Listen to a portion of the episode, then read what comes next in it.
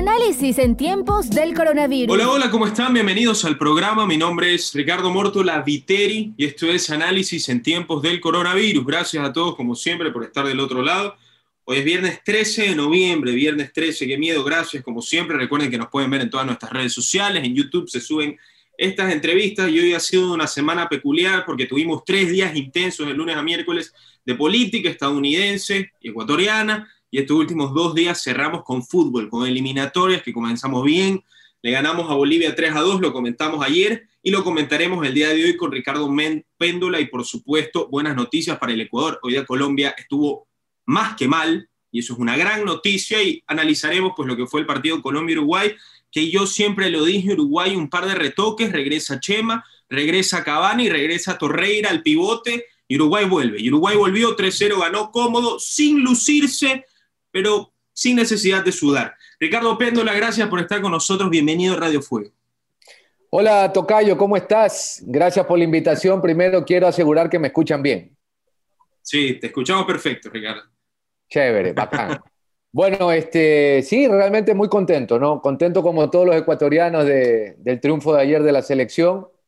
Hoy me puse la piel alterna del país, no me la he sacado en todo el día. Así que estoy contento, realmente que para mí no hay nada más lindo que después del Mundial de Fútbol, obviamente, que es la fiesta máxima de, este deporte tan lindo, el rey de los deportes, que las eliminatorias sudamericanas. La verdad que se viven de una manera increíble y obviamente qué más que cuando gana el Ecuador, ¿no? Yo creo que realmente hoy fui a, trabajar feliz, contento y la verdad que espero me dure hasta el martes y que el martes venga otra alegría más para nosotros. Sí, sí, sí.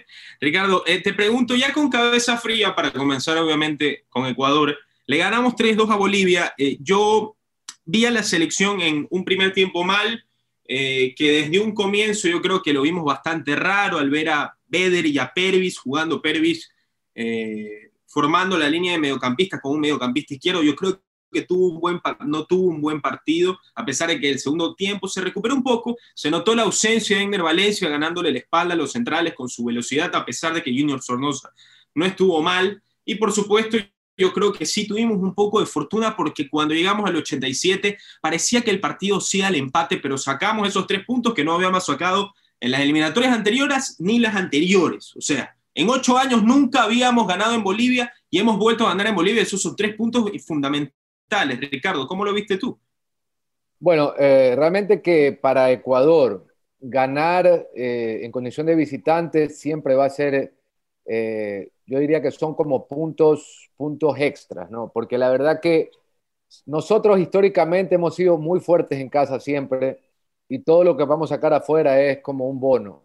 Claro, siempre nosotros hemos sumado en Bolivia, siempre. en las últimas cinco eliminatorias siempre hemos sumado, es victoria o empate. Entonces, eh, eran puntos que se contaban. Yo creo que eh, este partido de Ecuador era inclusive, eh, yo no digo más importante que el del martes, pero la tranquilidad que te da ya haber ganado el partido en Bolivia para afrontar el martes un partido durísimo ante Colombia, que es una dificultad definitivamente más, más elevada, pero nos da esa tranquilidad. Ahora, sobre tu pregunta, Ricardo, a ver, Ecuador yo creo que hizo un partido aceptable.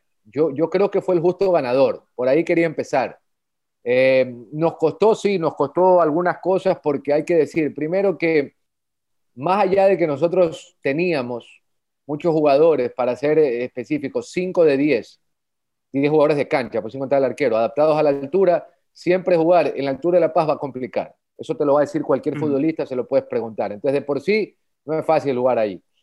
Ahora, e-, Ecuador es una, es una selección, Tocayo, que para mí tiene dos facetas muy marcadas y lo podemos ver en los números, fácilmente analizables. Ecuador ha hecho siete goles en los últimos dos partidos, siete, pero también nos han encajado cuatro. Es decir, atrás tenemos algunos problemas. Y obviamente no fue la excepción el día de ayer. Ahí hay que hacer ciertos ajustes, obviamente no es fácil para Alfaro, que tiene muy poco tiempo acá en el país, eh, crear todavía un bloque posterior que nos dé seguridad. Inclusive creo, Ricardo, que eh, por ahí los centrales es quizás el área donde más nos hace falta jugadores. tenemos, en, tenemos laterales, tenemos volantes, tenemos extremos, tenemos delanteros, pero si nos hace falta realmente una garantía, es en los centrales.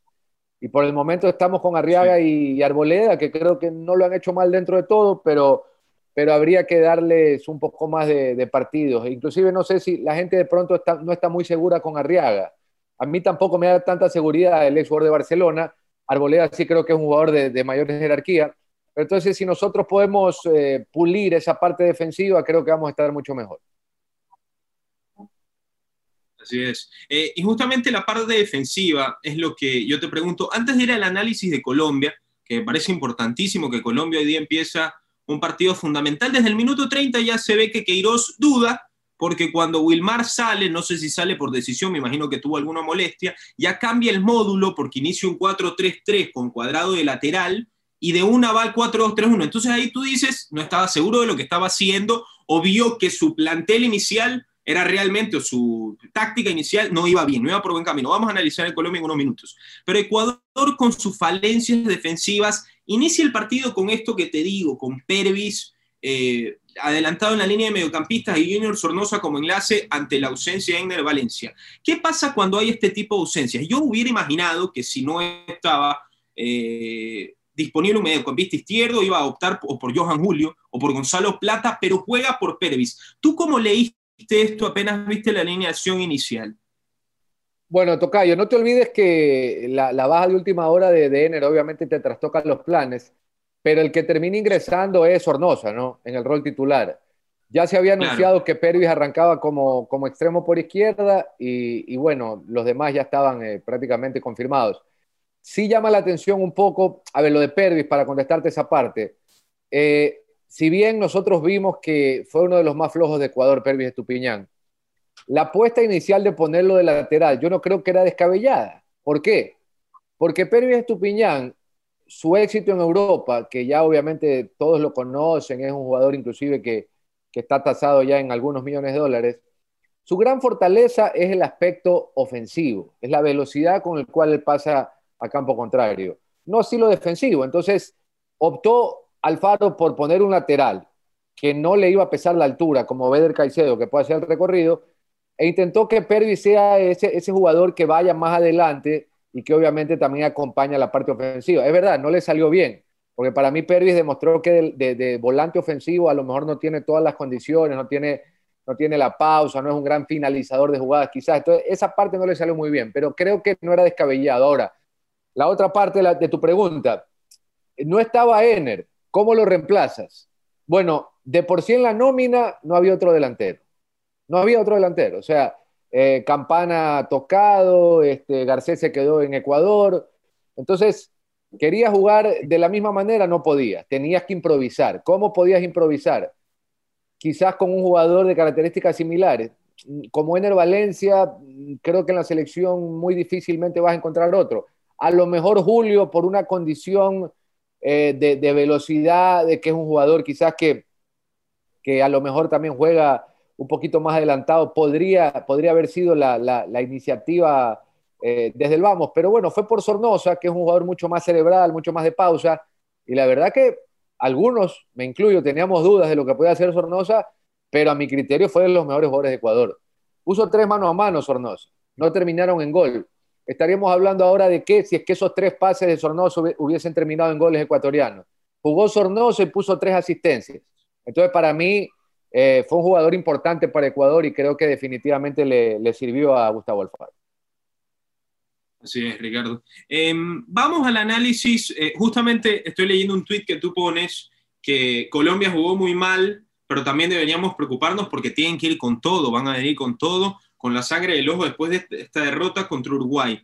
Eh, Colombia es una de las selecciones en papel, para mí, una de las dos o tres mejores de la eliminatoria sudamericana, para mí, Yo creo que están Uruguay, Brasil y Colombia. Muchos me van a decir, no pones Argentina. Yo no pongo a Argentina. Yo creo que Argentina tuvo bastante fortuna al llevarse los seis puntos. Yo lo dije en la primera fecha. Si Ecuador hubiese tenido la personalidad que tenía, que tenía ahora, al menos el empate se llevaba de Buenos Aires. Y contra Bolivia fue un golpe de fortuna. Contra Bolivia no tuvo un buen partido. Gracias a Dios el Tuco lo salva cuando ingresa en el segundo tiempo. Para mí Argentina no está bien.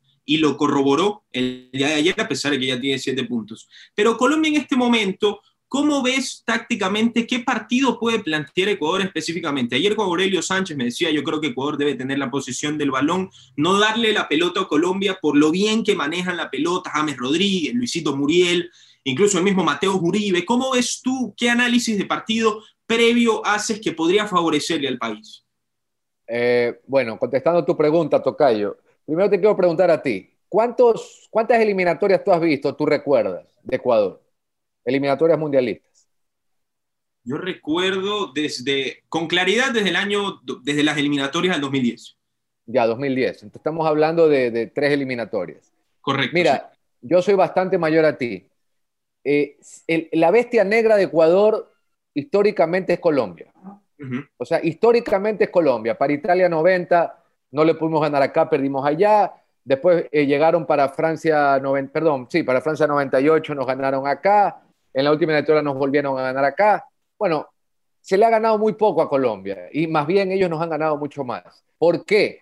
¿Por qué los colombianos siempre nos terminan superando? Y en Copas América es lo mismo, en todos los torneos. Porque ellos tienen el biotipo del jugador ecuatoriano, jugador fuerte, jugador alto, jugador potente, rápido, pero aparte son mucho más técnicos que nosotros. Entonces, si tú combinas esas dos cosas, entonces tú ves un jugador tipo James Rodríguez y, por ejemplo, un jugador tipo Cuadrado, que es parecido a los que tenemos nosotros, por ejemplo, Cuadrado, el típico alero hábil, rápido, pero ¿qué pasa? Ellos manejan mejor la pelota. Entonces, Colombia empieza con el toque-toque y nosotros nos empezamos a locar y por eso a veces no encontramos la pelota. Entonces, lo que le preguntabas a Aurelio, él tiene razón. O sea, si Ecuador no tiene la pelota y ellos empiezan con el toquetín, nos va a costar mucho. Más aún, en la altura, ellos tienen que defenderse con pelota, porque si ellos van a estar detrás de la pelota, se van a cansar. Y ese tipo de, ese tipo de partido no le conviene a ellos. Entonces, siempre nos ha costado con Colombia. Te digo la verdad, Tocayo, cada vez que nos toca enfrentarnos a Colombia, eh, me hago popó en los pantalones, por decírtelo así, porque es el rival más incómodo que tiene Ecuador históricamente. Y no creo que eso vaya a cambiar. Entonces, lo que ponía en el tuit es verdad. O sea, para mí fue un desastre Colombia hoy, un desastre, horrible, jugó. Pero ¿cómo va a venir esa gente acá si sabe que perdió tres puntos en casa? Va a venir a matarse, va a venir a matarse y, y es, como tú mismo lo dices, una de las tres mejores selecciones de Sudamérica. Bueno, una de las tres mejores selecciones de Sudamérica por talento no te va a tener dos partidos tan malos. No, es imposible. O sea, ley de probabilidades. No te puede jugar Colombia tan mal dos partidos como lo hizo el día de hoy. Entonces, creo que va a ser una guerra. Creo que va a ser un partido durísimo. Y me parece a mí que, Ecuador va a tener que, tener un, nivel como el que vimos ante Uruguay, eh, inclusive muy superior al que tuvimos ayer, si realmente queremos ganar ese partido. Para mí es durísimo realmente. Sí, y justamente tú decías antes lo de que Ecuador muy difícilmente puede encontrar un delantero con las características de Ener Valencia y cuánta verdad. Y cuando yo me pongo a pensar, si Ener no está, cuánta dificultad existe, eh, esta vez porque no estaba Campana, que es el tercer delantero, o, Garcés, que lo convocaron, y tú, tenemos que jugar con Junior Sornosa eh, detrás del delantero. ¿Qué delantero o cuál tú crees tú, en lo que están en las posibilidades de ser convocados, Felipe Caicedo por decisión propia no lo es. ¿Cuáles crees tú que son el que debería ser el tercer delantero, la tercera opción? ¿Te convence, ¿Te convence Leonardo Campana? Porque para mí, según lo que yo veo, Campana no es el mismo tipo, de jugador de Ender. De hecho, es todo lo contrario. Es un altote que juega de espaldas a largo, gran cabeceador, seguramente no tiene la velocidad que tiene Ender Valencia. Entonces te pregunto, ¿quién sería el reemplazo idóneo de Ender si él no estuviese? Eh, Tocayo, es difícil reemplazar un jugador de esa calidad, el goleador histórico de Ecuador.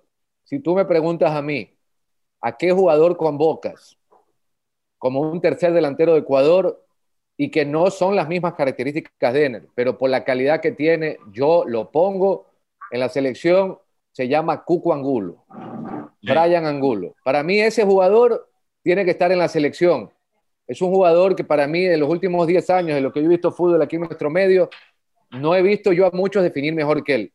Y es un jugador que no tiene las características de Ener, es verdad, pero creo que puede tranquilamente ser una muy buena variante, una buena variable. O sea, yo creo que él debe estar en la selección con todo respeto para Leo Campana, creo que es un gran prospecto, para el mismo Garcés, que creo que es un buen delantero, eh, para mí Cuco Angulo es más jugador. Hoy es más jugador.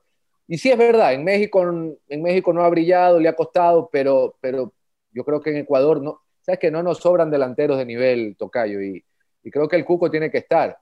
A mí me parece que él es un jugador convocable y creo que no nos podemos dar el lujo de, olvidarnos de él tan rápido. ¿Tú crees que eh, debe importar eh, sobre todo que un jugador esté en un buen nivel futbolístico? Antes de eso, interrumpo mi pregunta. Arturo Vidal acaba de ser el mejor gol de la fecha.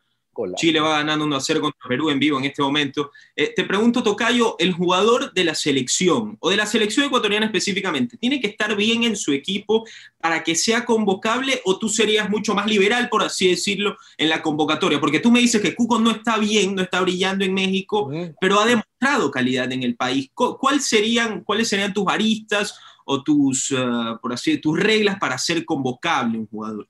Es una gran pregunta la tuya. Mira, y, Alfaro el otro día en rueda de prensa dijo algo al respecto. Obviamente lo ideal es que los jugadores estén en buen nivel, que estén actuando, y eso, eso es lo, obviamente lo, principal, porque no hay, que, no hay que descubrir el agua tibia. Ahora, Ecuador, por ejemplo, no nos sobran a nosotros jugadores en ciertos puestos como para decir, este no juega, no, no lo llamo. Caso, ejemplo, eh, yo creo que, que viene así como anillo al dedo, Robert Arboleda. Arboleda yo, no tengas dudas que es el mejor central que tiene el Ecuador. No tengas dudas, y lo está demostrando en la cancha. Él no está jugando en Sao Paulo, él es banco. Ya, pero tú puedes poner a cualquier central de nuestro medio que esté jugando o alguno que esté afuera y yo te puedo asegurar que no tienen el nivel de Arboleda. Entonces, claro, lo ideal es que jueguen, que estén en buen nivel y seguramente la gran mayoría de los convocados, ese, esa es la, condición, ¿no? Tú, tú, ves la lista y bueno, la mayoría están jugando, están en buen nivel o lo que sea pero no se puede cumplir con todos. Entonces, yo sí creo que, por ejemplo, un jugador como Angulo, que no juega mucho, pero que siempre entra al cambio, es un jugador que para mí tiene que estar en la selección. Sobre todo, sobre todo, porque número uno es un buen jugador. Número dos, no nos sobran delanteros. Número tres, Alfaro está jugando con dos puntas siempre, o casi siempre. Y entonces, si tú vas a jugar con dos puntas, necesitas por lo menos cuatro delanteros. Y Ecuador, por ejemplo, ayer, ¿qué tenía? Tenía uno más, un media punta que arrancaron y en la banca no tenías a ninguno. Entonces, eso hay que corregir. Porque si tú quieres jugar un 4-4-2, pues necesitas delanteros. O sea, es así de sencillo. Así es. Ricardo, vamos a los rivales de Ecuador. Te pregunto, con Jorge Barraza, hablamos hace unas semanas y me decía que, mm, para decirlo en palabras cortas, que James no lo deslumbraba o no es lo que la gente lo pinta ser. Para ti, James, ¿es sobrevalorado? James es sobrevalorado. Ojo, no es mal jugadora. Yo creo que James es un buen talento, pero el mejor James lo vimos en, hace muchos años atrás, en Brasil 2014. Han pasado seis años. James en el Madrid después no triunfó. James en el Bayern a veces sí, a veces no, pero no lo compraron por algo, ¿no? Y ahora en un equipo de menor nivel está teniendo cierto protagonismo sin llegar a ser una gran figura. Hablo de James en el Everton. Entonces, claro, hay jugadores también que eh, de pronto no son élite mundial, James Rodríguez, pero que para Colombia son jugadores muy útiles y, en la selección tienen otro chip. A nosotros nos pasó también con algunos jugadores, ¿no? O sea, yo no creo que Ener Valencia, por ejemplo, es figura de su club o en Tigres tampoco era figura porque a veces era suplente, pero nuestra selección es titular indiscutible. Entonces, esas son las cosas que hay que analizar también. Y a mí me parece que James es un futbolista de buen nivel, pero no es para nada una mega estrella y sí, es sobrevalorado, es lo que yo opino de él. Eh, Ricardo, viendo hoy día el partido de Colombia, que tú me decías, sí, fue un partido malo, muy malo de Colombia, em, ¿qué crees, o si es que nos estuvieran escuchando, para hacerte un ejemplo, un juego, eh, Gustavo Alfaro, el técnico que cobra en este momento Radio Fuego, ¿cuál consejo le darías tú? ¿Cuáles son las amenazas principales que tiene Colombia en este momento que tú crees que Ecuador tiene que tener cuidado para el próximo partido del martes? A mí me, a mí me, o sea, me meten bastante respeto, por no decir temor, la dupla de atacantes, ¿no? Yo creo que tanto Dubán como Muriel son, son futbolistas que realmente están en buen momento y que en Italia la están rompiendo. Súmale a eso que son compañeros de equipo en el Atalanta. Entonces ahí ya estás ganando eh, no solamente el tema del, del, del, gran momento, sino también del, de la comprensión que pueden tener entre los dos. Entonces, ellos eh, para mí son, digamos, jugadores importantes. No voy a desestimar a James, que es un gran jugador, a Cuadrado, que todos lo conocemos, y, pero yo creo que ellos dos son, son los futbolistas que para mí, y, volviendo a lo que hablamos atrás, eh, Ricardo, eh, el tema de, que no tenemos una defensa de pronto que esté tan sólida, yo sí creo que hay que cuidarse por ahí. me decías de Arriaga, ¿con quién lo reemplazarías o quién crees que ante la escasez de centrales cree que puede ser ese jugador que podría potencialmente reemplazarlo o no reemplazarlo, sino simplemente hacerle calor para que Arriaga entienda o comprenda que debe mantener un nivel superior a la media, por así decirlo. A ver, a mí el, central que más me gusta a mí eh, de nuestro torneo desde el año anterior es Franklin Guerra. Para mí es el mejor de todos. El mejor de todos los de acá. Arboleda es el mejor de los ecuatorianos. Entonces yo sí creo que él merece una oportunidad. Creo que ha tenido mala suerte, ¿no? Que ahora se lesionó y quisiera verlo, porque en la primera fecha eliminatoria estaba disponible, no lo usaron. Pero te digo que si juega, por ejemplo, Corozo, Moisés Corozo, para este partido, no me parece mal tampoco. O sea, es un futbolista que, que yo creo que se puede complementar. Es, fuerte, es más fuerte que, que Arriaga, por ejemplo. O sea, en el sentido, ¿cómo son los delanteros colombianos? Son fuertes, ¿no? Yo creo que él puede por ahí de pronto eh, eh, chocar un poco mejor en ese sentido. Ahora, como central, me gusta un poco más guerra, ¿no? Y creo que cualquiera de los dos puede. A ver, a mí Arriaga eh, me gustaba lo que hacía en Barcelona, pero te hablo antes de irse a la MLS, año 2016, donde en Barcelona casi todos sus futbolistas estaban en un gran nivel. Hizo una muy buena Libertadores 2017. La verdad que ahí me deslumbró también Arriaga. Pero a mí hoy por hoy no me da, no, no me refleja esa seguridad que quisiera en un central, ¿no? Pero la verdad que hace rato nosotros en Ecuador no tenemos. Eh, jugadores del, nivel de, Iván Hurtado, de la Sombra Espinosa, que eran garantía para mí. Ya hace algún rato que no tenemos un, central así. Arboleda sí me parece bueno, eso sí, pero necesito un complemento. es. Eh, ¿Cuánta, cuánta eh, por así decirlo, cuánto ha mejorado la selección ecuatoriana en los últimos años? No en nivel futbolístico, pero sí en variantes. Eso yo lo recalqué desde el principio, desde el primer partido con Uruguay, yo creo que Ecuador ya no tiene 11 titulares, yo creo que Ecuador ya pasó esa época, no solamente porque ya no están, sino que yo recuerdo que hace cuatro años o hace ocho años, si no estaban Antonio Valencia y Jefferson Montero por las bandas, nos faltaba un pulmón prácticamente, nos faltaba el corazón y era realmente bastante pues intrigante sus ausencias. Ahora sí es que no está Men, está Gonzalo Plata, si es que no está Estrada, puedes escoger entre Campana, entre poner a Junior Sornosa como enlace, eh, tienes a Johan Julio en buen nivel, no tienes 10 eh, o 15 jugadores por posición, pero yo creo que tenemos más recambios hace 4 u 8 años, al menos esa es mi opinión para comenzar en eso. Pero tú crees que, que, los jugadores, que la selección está bien, que hayan más recambios, que futbolísticamente los jugadores ecuatorianos hayan evolucionado su nivel futbolístico en la selección, significa que el fútbol ecuatoriano ha mejorado en estos últimos años. Tú dirías, sabiendo que Ecuador tiene tres equipos en fase final de Copa Libertadores y que está con una selección que está segunda en eliminatorias, está mostrando un gran nivel, ¿crees que el fútbol ecuatoriano en general, sumado selección, sumado campeonato, ha mejorado en estos últimos cinco o tres años? Sí, yo, yo creo que nosotros, a ver, analicemos lo que somos nosotros como torneo, torneo local, Liga Pro. Yo no creo que en Sudamérica hoy por hoy hayan tres ligas mejores que, la nuestra. No lo hay. ¿Cuáles son, ¿Cuál sería tu ranking, tu top 3? A ver, de pronto, a ver, está claro que para mí largo la mejor liga es la brasileña, largo, pero largo, o sea, ni siquiera se le acerca a otra.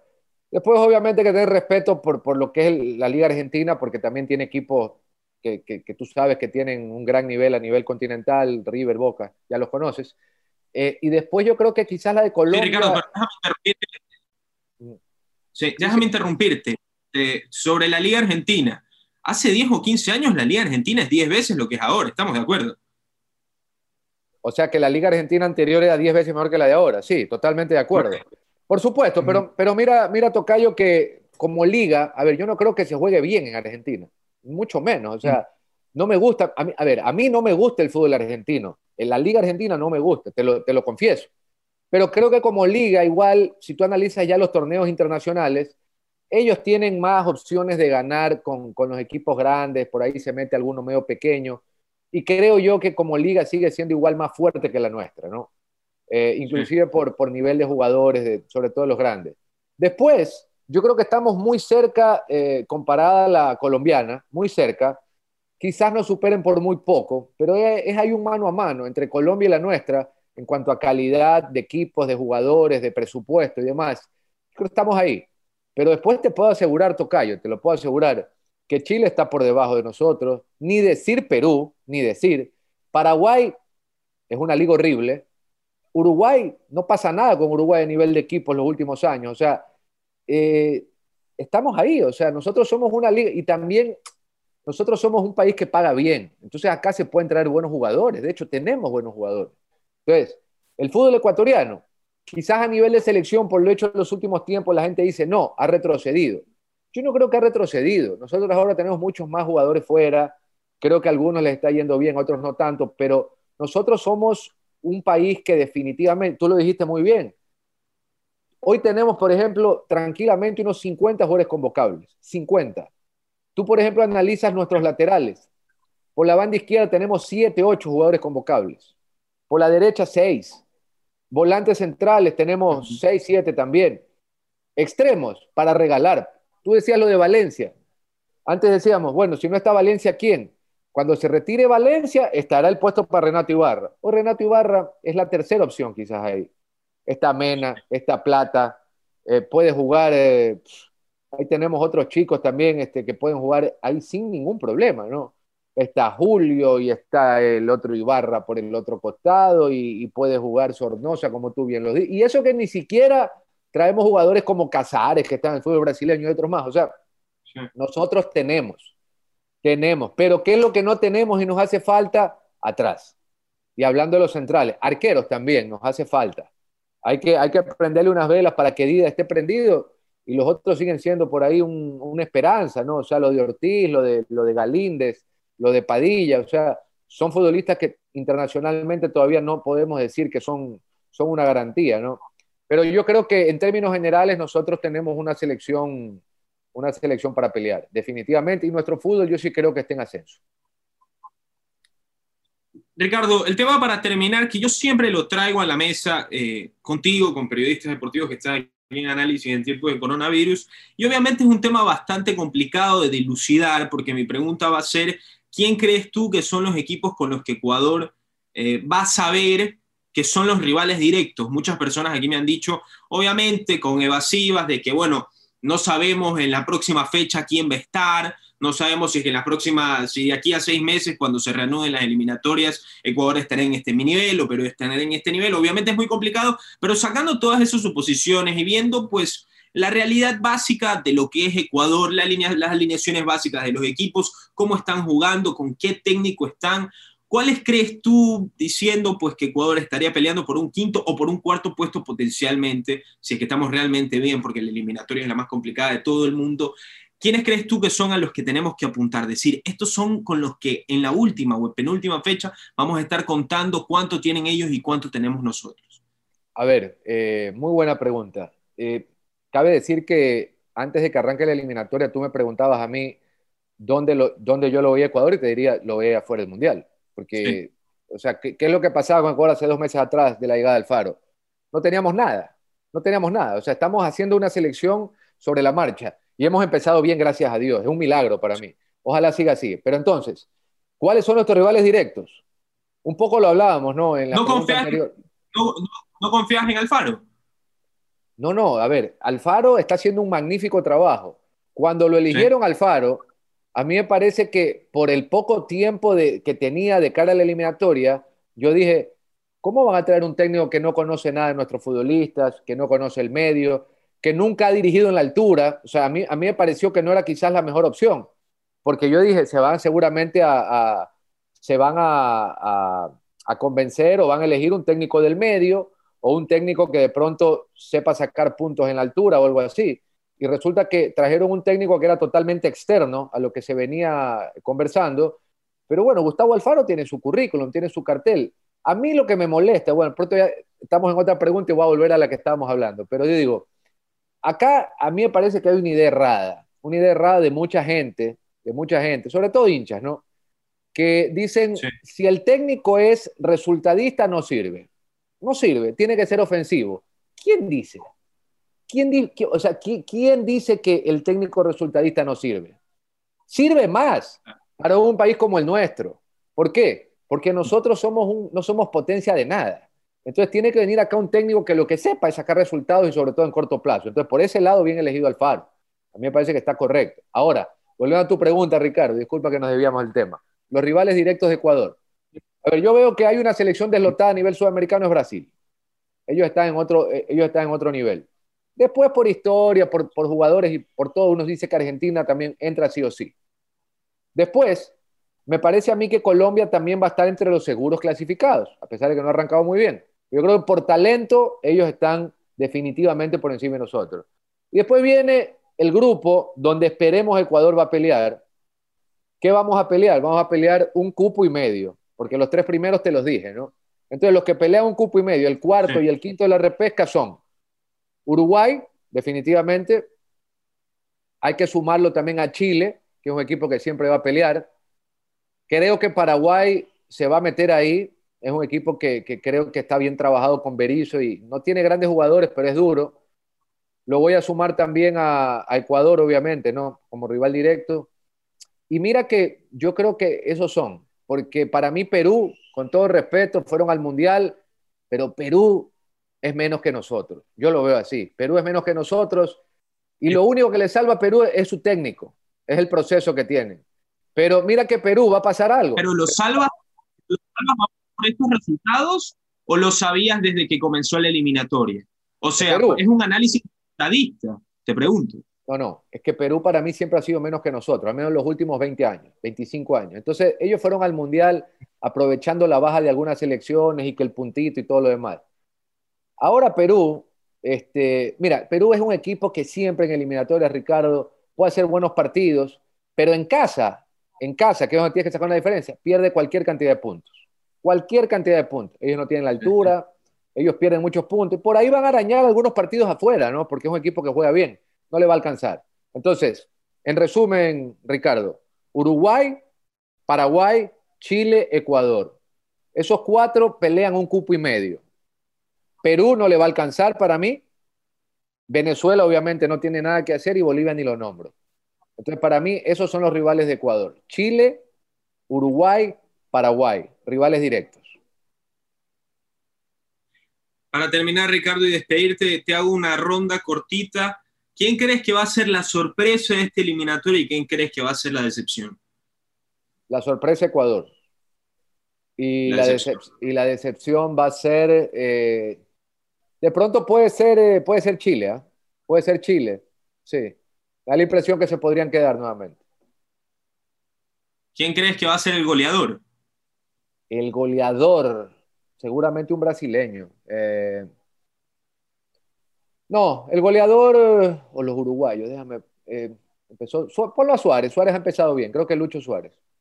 ¿Máximo asistidor? Máximo asistidor. Eh, Neymar. Neymar.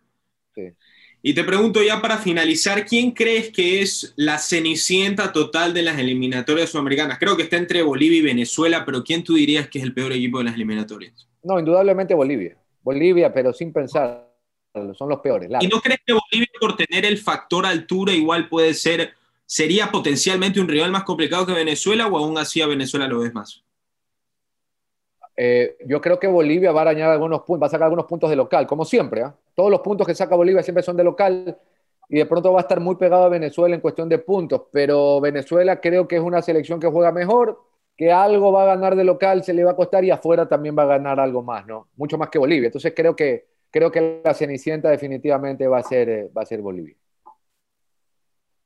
Para terminar, eh, Ricardo, y ahora sí, la última, está esta la fábula, el deseo de muchos hinchas de Messi o muchos hinchas del buen fútbol de que Messi pueda participar y de manera exitosa en su último mundial. Yo creo que lo hizo en el 2014, a pesar de que está pues eh, la retórica de que no anotó en ninguno, no anotó ni asistió, no, asistió sí, con el gol de Di María, no anotó en la fase final del Mundial 2014 y en la final del Mundial, pues Argentina luego gana al final, el fútbol se gana por detalles, si es que el detalle de que hubiera anotado, hubiera anotado Messi, estuviéramos hablando completamente otra cosa, Messi no estuviera en discusión es lo más probable, pero te pregunto, ¿cómo ves a la Argentina cortito? Eh, está Scaloni, que a mí no me convence. Eh, ayer juegan con una aparente línea de tres, no juega Tagliafico, eh, pone a Nico González al lado de Lautaro, que termina anotando, pero no le termino de ver. Yo creo que los argentinos están en un modo pasivo, en un modo comodidad, se sienten cómodos con Scaloni, con la selección, con la confianza de que Lautaro está bien y ya no tienen el dolor de cabeza entre Higuaín y Agüero